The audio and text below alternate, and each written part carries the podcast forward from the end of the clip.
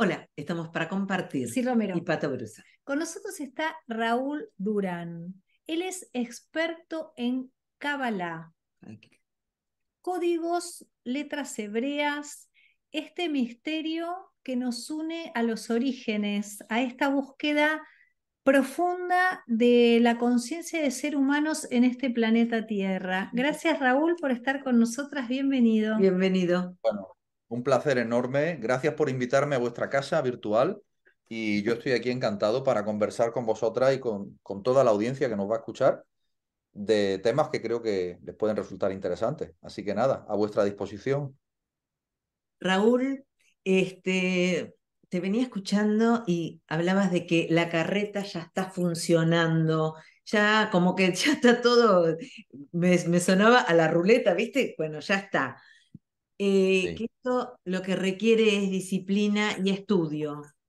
Eh, ¿Cómo hacemos? Porque yo veo como que estamos bastante, como humanos, bastante congestionados con tanta información y poca disciplina. Herramientas hay, pero poca disciplina para poder aplicar eh, todo este conocimiento. ¿Por dónde empezamos? Bueno, fíjate, me gustaría empezar por, por el adjetivo calificativo que acabas de emplear muy acertadamente de abrumados. Mm. Y yo concuerdo contigo. Eh, estamos en una era llamada la era de la información, no por casualidad, y porque hay un exceso de información. Eh, por una parte es muy positivo porque tenemos tanto por dónde elegir, pero por otra parte es negativo en el sentido de que con la herramienta que deberíamos elegir sería con, nuestra, con nuestro ser interno, aquel que nos va a llevar a sentir, sentir o no sentir la ligazón con esa información, con la que sea. Em, entonces, fundamentalmente para salir de ese sentimiento de, estar abrumado, eh, hay que saber elegir. Eh, pasa igual con los militares cuando tienen que elegir las batallas, no luchan todas las batallas. Se eligen sus batallas, saben dónde son fuertes, saben dónde. y descartan el resto. Yo creo que estamos en una época en la que fundamentalmente ya no se trata de añadir, ni de adquirir, ni de agregar nada, sino antes al contrario, pienso que estamos eh, hemos dado la vuelta ya al, al, cuenta kilómetro y estamos en el punto en el que nos hemos dado cuenta de que lo interesante es soltar eh, todo aquello que nos hace ruido, que nos dificulta el camino y que no aporta absolutamente nada en lo que al fin y a la postre es nuestro, el, mayor logro potencial que tiene el ser humano, que es la autorrealización. Entonces, para lograr esa autorrealización no hay que agregar, sino que hay que quitar, eliminar cosas. Raúl, te escuchaba y, viene a mi mente la importancia de esas preguntas existenciales en este momento, en este momento y siempre. Eh, un poco esas preguntas, a dónde nos llevan, la importancia de hacer esa pregunta y que quede resonando y que sea una vía que, que comienza a ser andada? Mira, fíjate, eh, la capacidad que tiene el ser humano para hacerse preguntas es innata. Eh, la dificultad estriba en ver cuándo es que yo tengo que empezar a plantearme preguntas que realmente me van a llevar a otro nivel. Me explico. En la Cábala, em, nosotros estudiamos que hay distintos tipos de ser humano, incluso hay distintos nombres para nombrar a distintos tipos de seres humanos. Por ejemplo, está, en primer lugar estaría la definición Met. Met significa muerto. El ser humano Met es aquel que está muerto espiritualmente, es un zombie. Ah. Absolutamente vive como un robot. Luego hay otro estatus superior que se llama en hebreo Ish. Ish significa el hombre, el hombre, la mujer, el ser humano que está en construcción. Mm. Ya está despierto, sufre, luego está despierto. Y si sufre, quiere decir que está en un proceso de despertar. vais a ver qué interesante ahora el tema del sufrimiento. Y luego hay otro estatus aún superior que se llama Adam. Ah.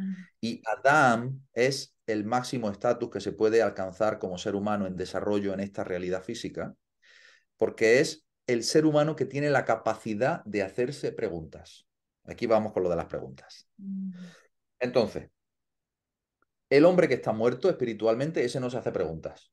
Ese ya le va bien con todo lo que le dicen que tiene que hacer, obedece órdenes, si buena, si señor, todo lo que sea, y va para adelante con eso. Y eso tiene un precio. El hombre que está en construcción, Ish, ya empieza a sufrir. El problema con el sufrimiento está en que cada ser humano tiene una tolerancia distinta al sufrimiento. Y por lo tanto, habrá personas que con, haciendo un símil con los latigazos que recibían los esclavos, habrá personas que necesiten 15 latigazos para despertar, habrá personas que necesiten 3 latigazos, habrá personas que necesiten 70 latigazos. Y yo siempre explico a mis alumnos que el tema de los latigazos es un tema de gusto personal. Ahí ya yo no entro. ¿eh? A algunos les va la marcha más y a otros les va la marcha menos. Ahí, ahí ya cada uno como quiera.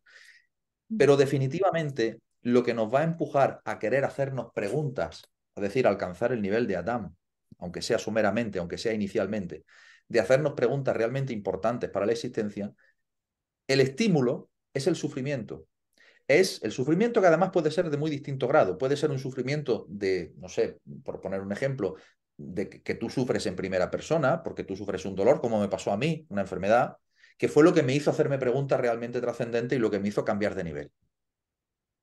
Pero luego tú puedes ver sufrimiento y, vivirlo por empatía con un familiar o con un amigo, porque le está pasando una situación dura.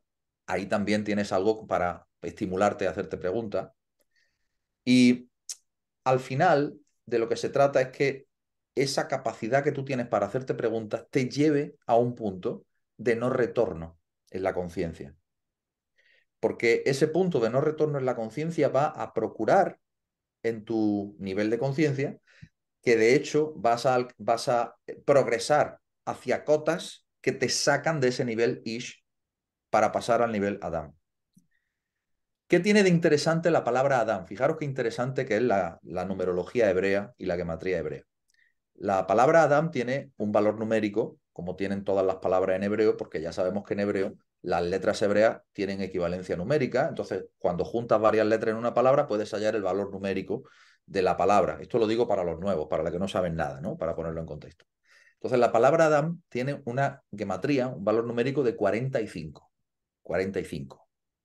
La MEN vale 40, la DALET vale 4 y la ALEF vale 1, ¿eh? entonces vale 45. Hay otra palabra que vale 45, que es la palabra ma. O sea, una mem y una g. Y la palabra ma en hebreo es qué. ¿Qué? La pregunta, ¿qué? ¿Qué? Entonces, ¿qué significa Adam? Adam es el que se hace las preguntas correctas al nivel al que se las tiene que hacer. Porque si luego vemos en el árbol de la vida la palabra ma y la palabra Adam, a qué sefirá, a qué dimensión de conciencia corresponden, es la dimensión de Jochma. Es decir, es una dimensión que pertenece al mundo superior, a los mundos más sutiles, más elevados, que son los que realmente hacen conectar eh, tu chispa divina con, el, con la chispa divina del Creador, que también está en ti. Entonces, eso es lo que te hace entrar en una autopista de sabiduría y de conocimiento, para finalmente, cuando te venga un estímulo externo, cualquiera que sea el estímulo externo, Ustedes, por ejemplo, podéis ir por la calle allí en Argentina o cualquier país, no importa, en cualquier ciudad, y encontrarte situaciones, noticias, eh, situaciones que ves en la calle, discusiones, eh, accidentes, lo que sea que se te esté presentando en tu videojuego en ese momento. Ya sabéis que vivimos en un videojuego. Y vas a tener la suficiente capacidad como para poder cuestionarte de verdad qué es eso. Cuando te cuentan una noticia en la televisión, vas a tener la capacidad para saber, ah, ah, ah, ¿Qué es esto? Y eso, ese nivel es un nivel de, estar muy despierto. Solamente el nivel de cuestionarse preguntas. Fíjate, dicen los sabios cabalistas que solamente el hecho de hacerte preguntas ya te eleva de nivel. Sí, claro.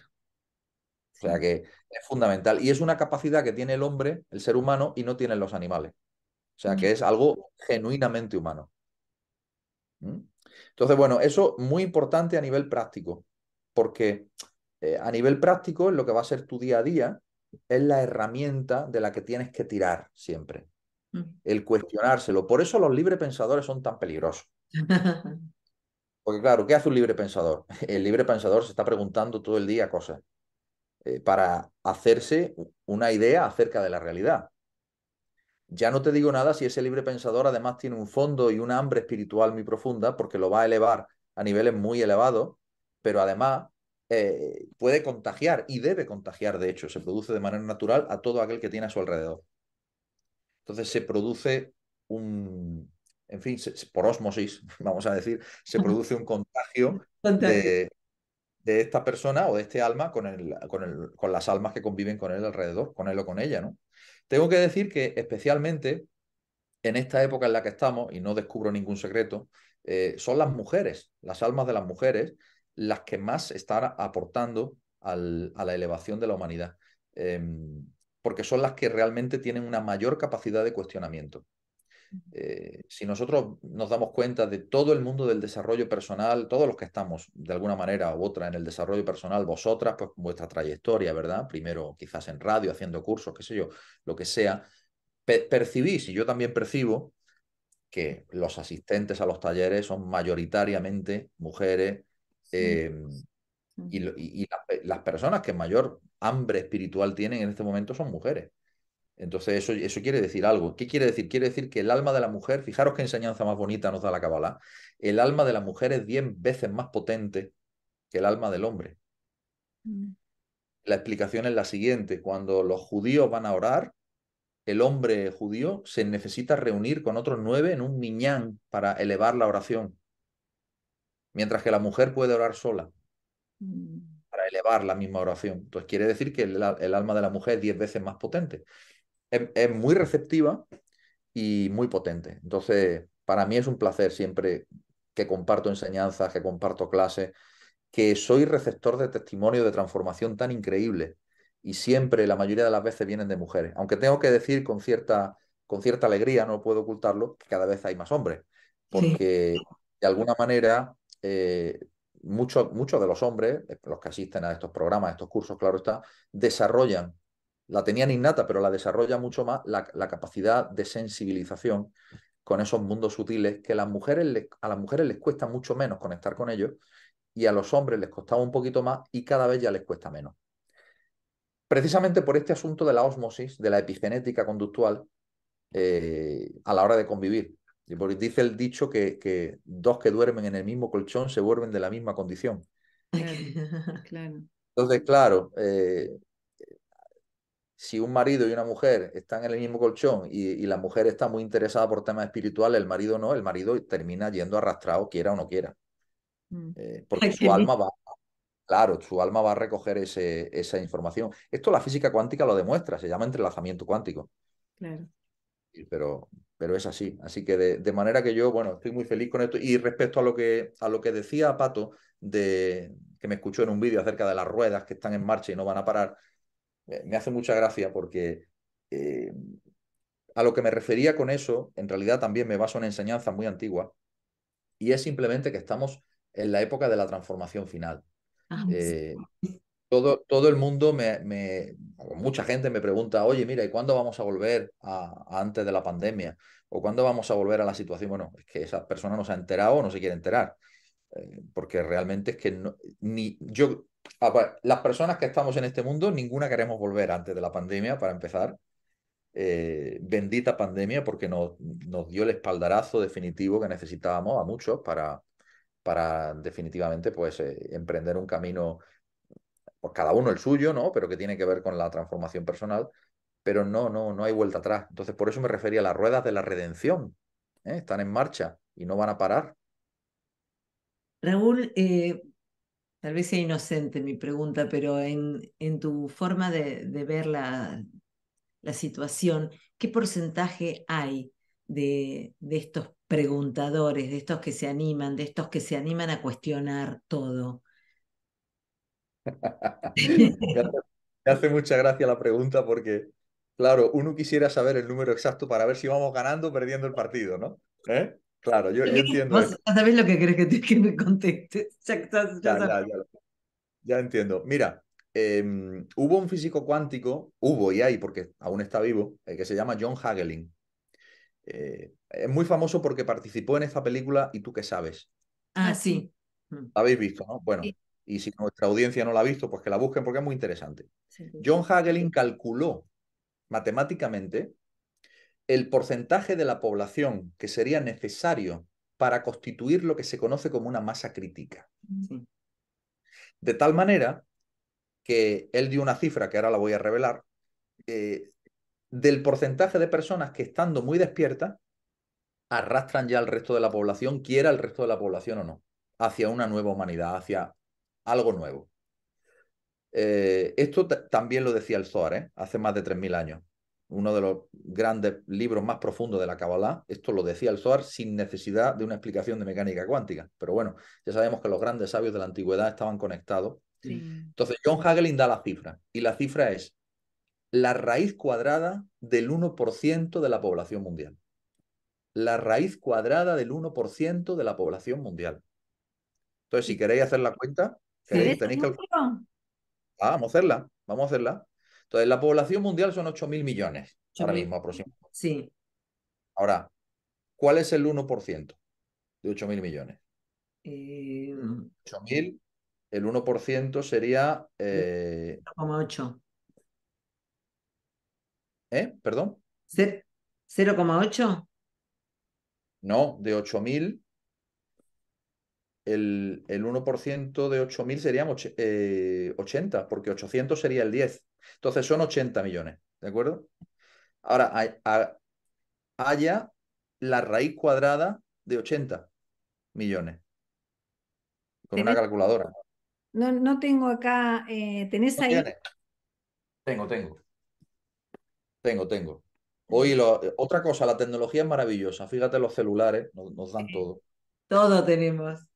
Eh, mira, yo voy a, mostrar la cifra para asegurarme bien de que el, de que el cálculo eh, lo hice correctamente y no hay y no hay fallo, ¿vale? No hay error. El 1%, ay, perdón, 8000.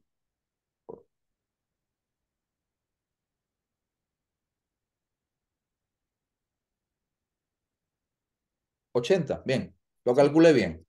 Ahora bien, vamos a calcular la raíz cuadrada de ese 80 millones. 1, 2, 3, 1, 2, 3.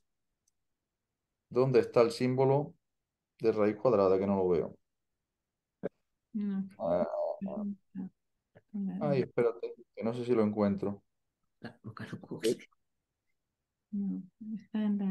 Ay, pues no, no, no lo encuentro. Está en analítica.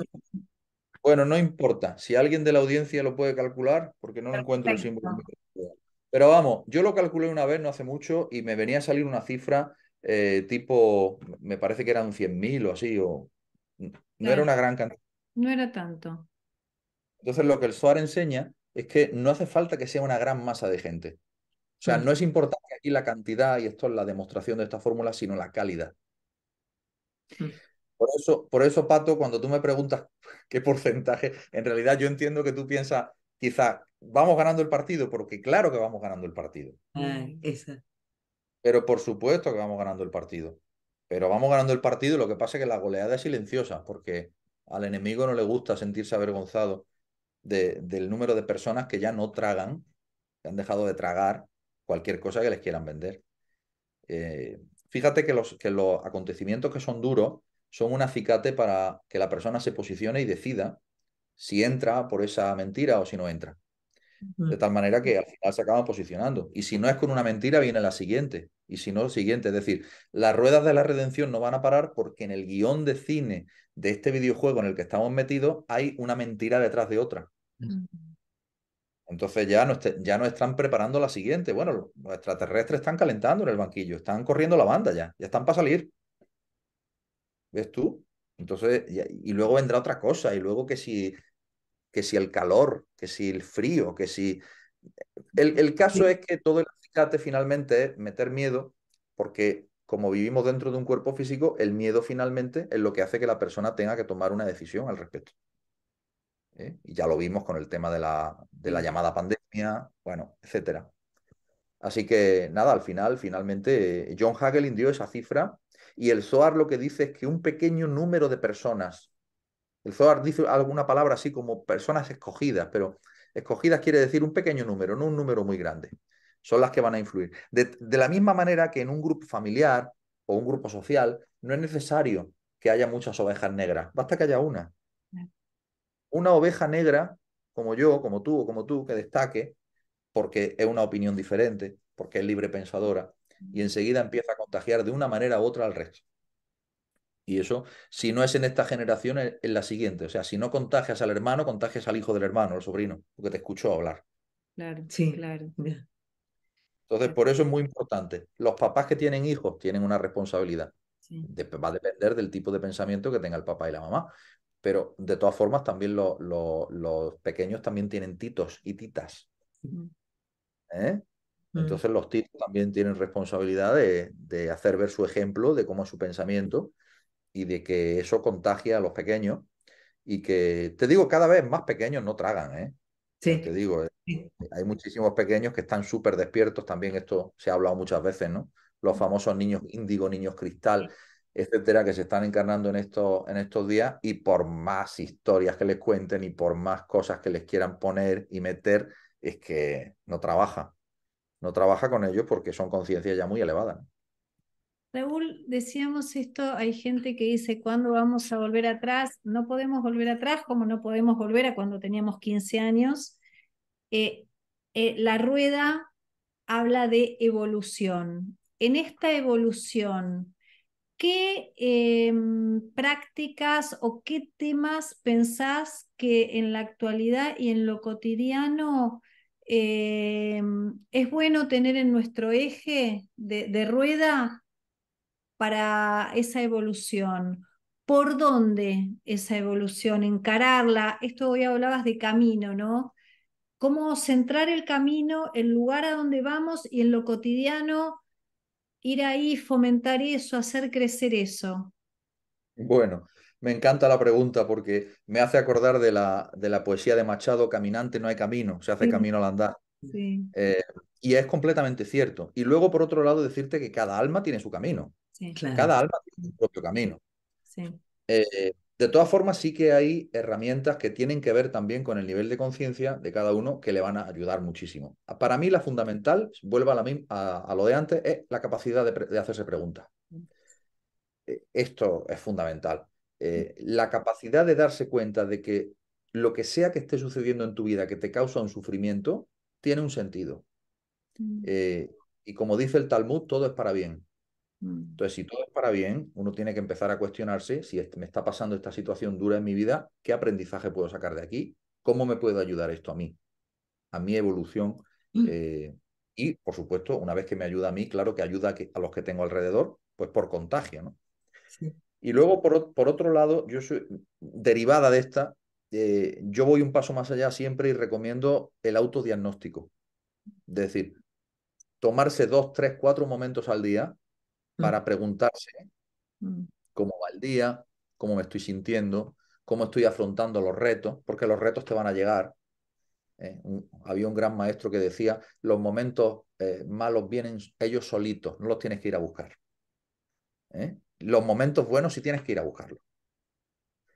Pero los momentos malos vienen solitos. Entonces, como vienen solitos, vamos a ver cómo reaccionas tú a esos momentos que, que denominan malos o negativos porque ahí es donde tu libre albedrío te da poder. La gente, las personas, piensan que el libre albedrío es tomar decisiones entre A, B y C, pero el verdadero libre albedrío es, donde se ejercita una fuerza de libre albedrío es cuando yo tengo una situación dada adelante y elijo cómo reaccionar emocionalmente a ello. Y eso es de un grandísimo poder. Entonces ahí tenemos dos opciones, que es la metáfora entre los hermanos Jacob y Esaf los dos hermanos. Entonces, Jacob en la Cábala representa la reflexión, el pararse y el pensar y entonces actuar. Mientras que Esaf, que mm. representa el alma más animal, representa el mm. adelante. La reactividad. Mm. Sí, golpe, golpe. Sí. Por eso, en la Cábala hay una metáfora de una enseñanza muy bonita que dice que la bendición siempre cae sobre el, sobre el segundo hijo, no sobre el primogénito. Pero no se está refiriendo a un primer hijo y a un segundo hijo, sino se está refiriendo a que Esaf era el, primer, el primogénito y Jacob el segundo. Quiere decir, la bendición no cae sobre la reactividad, mm. sino la bendición recae sobre la reflexividad. A esto se refiere. ¿eh? Entonces, eso es una herramienta para mí muy poderosa, la capacidad de autodiagnóstico. Y eso es algo que yo pongo muy, mucho en práctica, lo hago cada noche, es que antes de ir a dormir me, auto, me autodiagnostico y digo cómo fue mi día, eh, a, qué, a qué personas conocí, eh, qué impresión me causaron, si yo pude hacer algún, alguna ofensa a alguien o algún mal a alguien, desde luego de manera involuntaria, en fin, todo lo que es iniciar el día, qué, qué grandes hitos se, se produjeron en tu día, qué acontecimientos que te marcaron. La mayoría de las veces uno diría que hay días que parecen insulsos, que no tienen contenido. Es un error. Todos los días nos traen un regalo. Todos los días traen regalo. O sea, el estar vivo, el estar presente aquí ahora es un regalo. Y tenemos que analizar bien, por eso cada final de día haciendo una recopilación de los mejores momentos. ¿eh? Es como una especie de resumen, ves tú, que hacen en la televisión, los highlights, ¿eh? los mejores momentos del día, ¿vale? Y, te, te, enchufas el resumen al final ¿eh? del día. Eh, y luego, luego después, disculpa y termino, y luego después de eso, ya en el momento que te metes en la cama, ya te vas a dormir. Pero yo recomiendo siempre muchísimo em, no, no consumir estímulos eh, que te pueden hacer desviar el sueño, porque el momento del dormir y del sueño es muy importante para el alma. Concretamente para niveles de altos de alma. En la cábala clasificamos los niveles de alma en cinco niveles y hay esos niveles más altos de alma, más eh, elevados, que necesitan de, de un enchufe espiritual que no se produce si tú has bajado el nivel de los estímulos que recibes. Pongo un ejemplo la mayoría de las series de televisión y de cine que se produce hoy en día, empieza el episodio o la película con un tipo al que le pegan un tiro y le, en la cabeza. Y ya hay sangre y ya hay violencia y tal. Eso vamos, en, en una película sí, en otra no. Entonces yo, si sirve de algo el ejemplo, yo veo cine vintage y televisión vintage. Yo veo televisión de la que se hacía en España hace 40 años, era de una calidad increíble, donde había debates de altísima altura intelectual, con un lenguaje depurado, elevado, una prosodia que daba gusto escucharla y que son temas que realmente son muy interesantes. También son muy aburridos, por lo cual te vas a quedar dormido, lo cual es muy, muy eficiente. Pero, y, luego, por otro lado, eh, bromas aparte, eh, me encanta la serie de televisión Colombo, no sé si la, recordáis. ¿Eh? tú en Colombo no ves ni por decirte que Colombo no llevaba ni pistola. Ni pistola, sí. No hay violencia, no hay sangre, no hay escenas de sexo gratuito, no hay estímulos que, que, que están llamando a lo que en la cábala llamamos la mala inclinación, el jet hará. Mm. Entonces, es muy importante irse a la cama con esa conciencia de qué producto estás consumiendo a nivel mental. Y desde luego, muy saludable irse a la cama con la, con la costumbre de la lectura. Lo recomiendo infinitamente un buen libro es un magnífico compañero y una lectura ligera, sobre todo, no una lectura de un ensayo filosófico, desde luego, pero una lectura ligera a la hora de dormir, inspiradora, eh, te puede ayudar mucho. Así que bueno, esos son los varios consejos. Te podría dar 200 consejos más, pero, pero me parece que hoy con eso ya vamos bien. Me gusta porque son sencillos, son fáciles de, tener a mano y en el momento de ir a elegir algo, decir, si me voy a ir a dormir, preferible irme con otras imágenes. Sí, sin duda. Bueno, mi, se me ocurren 100.000 preguntas para hacerte, pero hoy hablaste de los latigazos y del sufrimiento y que a tus alumnos les decís que, bueno, cada uno tiene un, un umbral del dolor. Y yo te mm. pregunto, ¿es posible eh, evolucionar sin, sin sufrimiento cuando uno lo hace consciente? Sí, es posible y de hecho eh, uno de los objetivos de la cábala es evitarte el sufrimiento. Mm, ah. De una manera es doble, es evitarte el sufrimiento y si hay algún tipo de sufrimiento que sí o sí vas a tener que pasar por él porque lo firmaste en tu contrato de vida, mm. esto que forma parte de lo que llamamos en el ambiente universitario las asignaturas troncales de la carrera, que sí o sí tienes que estudiarlas, ¿no? Pues entonces vas a vivirlo de una manera distinta por este ejercicio del libre albedrío al que yo me refería hace un momento. Es decir, si tienes la sabiduría suficiente porque has adquirido el conocimiento que te eleva, tú ya vas a saber reaccionar de una manera distinta a los eventos que te va a presentar la vida, a los grandes retos. Y aquellos que sí son elegibles, porque de los que no son elegibles, eliges cómo reaccionar, pero mm. de los que sí son elegibles, que es lo que yo llamo todo el acompañamiento, todo lo que va más allá de los cuatro o cinco eventos que tu alma afirmó que tenía que vivir en este mundo sí o sí. Pero aparte de eso, todo el resto sí se puede ejercitar el libre albedrío. Y ahí tú puedes tomar decisiones. Entonces, bueno, la, fuerza del ser humano uno de los grandes privilegios. Es la voluntad, ejercitar la voluntad con un libre albedrío, pero real. Es este.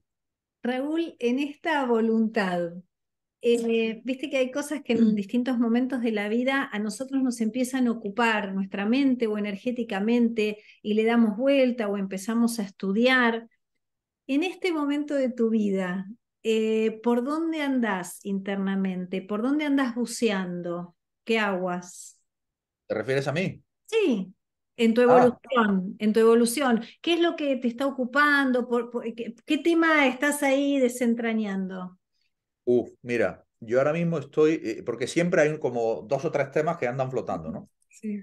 Entonces, yo en este momento de mi vida andan flotando varios temas. En realidad son varios temas, pero que acaban en el mismo objetivo que es desentrañar o conocer más acerca de la naturaleza de la realidad. Eh, que es lo que, lo que yo realmente busco en mis investigaciones. Mm. Por un lado tenemos eh, el curso de interpretación de sueños, que, que, bueno, que ahora recién va a empezar en mi escuela, y todo el proceso de preparación de ese curso de, interpretación de sueños me ha llevado nueve años.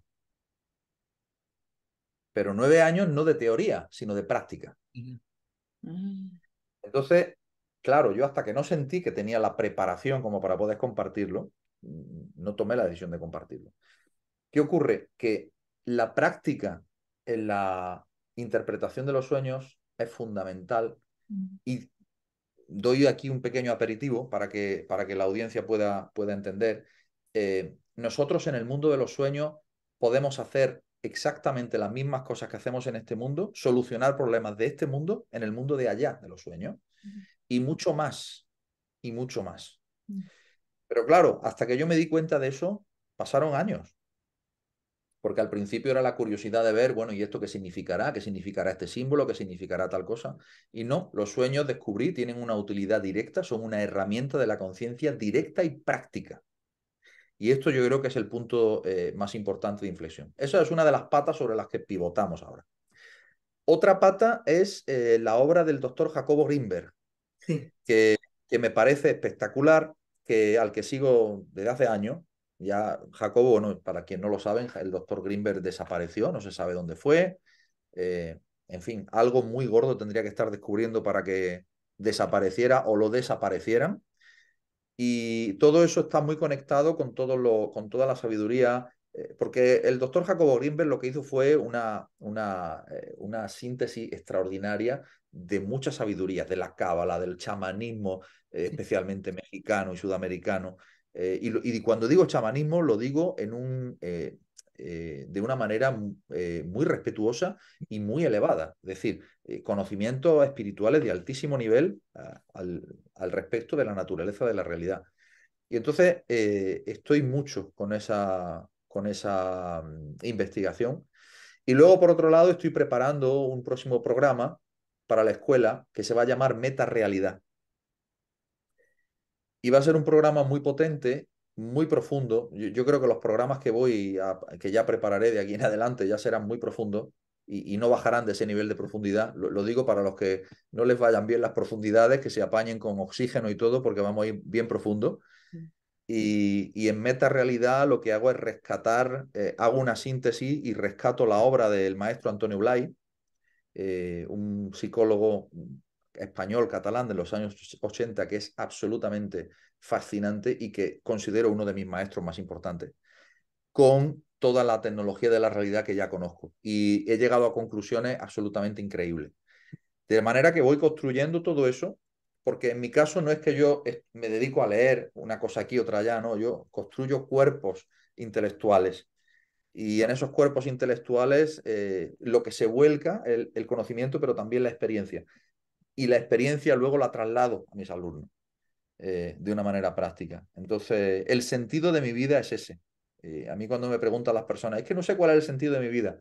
Mira, el sentido de tu vida es allí donde te sientas que se te pasa el tiempo no te das ni cuenta, que te sientes creativo o te sientes creativa y allí donde sientes que, que de verdad estás siendo feliz, que estás exultante y que no te sientes agotado y que ese es el sentido. Entonces, bueno, yo, me siento muy bien en ese espacio y luego por otra parte hay otra pata importante que es la música, ah. en mi caso. donde a lo largo del año 2022 yo grabé un álbum em, eh, donde canto versículos de la Torah hebrea en hebreo eh, y les doy forma musical de todos los estilos de música que a mí me han gustado y me gustan, porque a mí me gusta la música muy variada. Mm. Entonces ahí encuentras desde influencias muy flamencas, eh, por supuesto, ¿no? siendo español y andaluz, pues en mi caso es obligado, eh, influencias árabes, influencias orientales, influencias de, Sudamérica también, muy lindas, y de, y de rock y pop, por supuesto, ¿no? Entonces, bueno, ya saqué, lancé dos singles que ya están en Spotify y las redes, pero que quien quiera el álbum completo ya lo puede también adquirir en mi página web musical, raulduranmusic.com. Cuando yo, cuando yo emprendí ese proyecto, eh, querida Sil y Pato, yo sabía y me daba cuenta porque la decisión la tomé durante la llamada pandemia, me di cuenta que era eh, poner a disposición del público espiritualmente hambriento una herramienta para poder cantar los versículos de la Torá de manera continua, porque lo que uno aprende cantando no se le olvida a uno. Sí, es verdad. Mm. Entonces imagínate, aquellos que van a la sinagoga y los rabinos que obligan a aprender y de memoria, pero si lo aprendes cantando, Mm.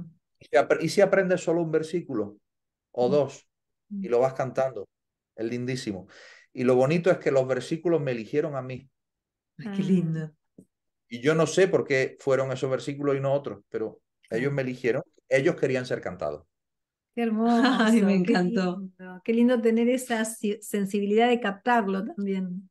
Sí, sí, lo vi muy claro y también sabía que, que era un regalo para todas las personas que quisieran adquirirlo y, que mi, mi, función en este caso era pues poner mi talento musical en este caso y, de producción y de instrumentista y todo lo que sé hacer, pues mm. para que saliera una cosa, eh, un producto digamos que fuera muy agradable de escuchar, muy agradable de... Las composiciones fueran muy pegadizas y son muy pegadizas, eh, de manera que no se le olviden a, a la persona que o sea que realmente es pop, ¿eh? es también muy pop en ese aspecto. Raúl, como siempre, muchísimas gracias. Ya tengo un listado de preguntas para nuestro próximo encuentro. Quiero, cuenta con ello. Quiero estas aguas profundas y, y estos resultados de, tantas, de tantos cuestionamientos, porque es súper interesante escucharte y nos, y nos abre la conciencia. Generas eso. Gracias, querido. Gracias. Muchísimas gracias a vosotras eh, Pato, sí, es un placer como siempre compartir espacio con vosotras y un saludo muy cariñoso a vuestra audiencia, por supuesto que sí. Un, cariñosísimo saludo. Nos vemos en la próxima. Gracias, querido. Sabes que estamos a disposición para cualquier eh, situación que tenga que ver con expandir la luz y la evolución. Bueno, te digo, hay una situación que puede tener lugar en Argentina, ya hablaremos. ¡Ay, qué sorpresa! ¡Qué lindo! Contá con ah, nosotras. sí, yo te iba a decir, ya, está. ya estamos ahí. Y necesitamos saber de qué se trata. Contá con nosotras. Más o menos la fecha, si no la fecha. Ya, ya, ya hablaremos. Bueno, ahí está. Está en el aire.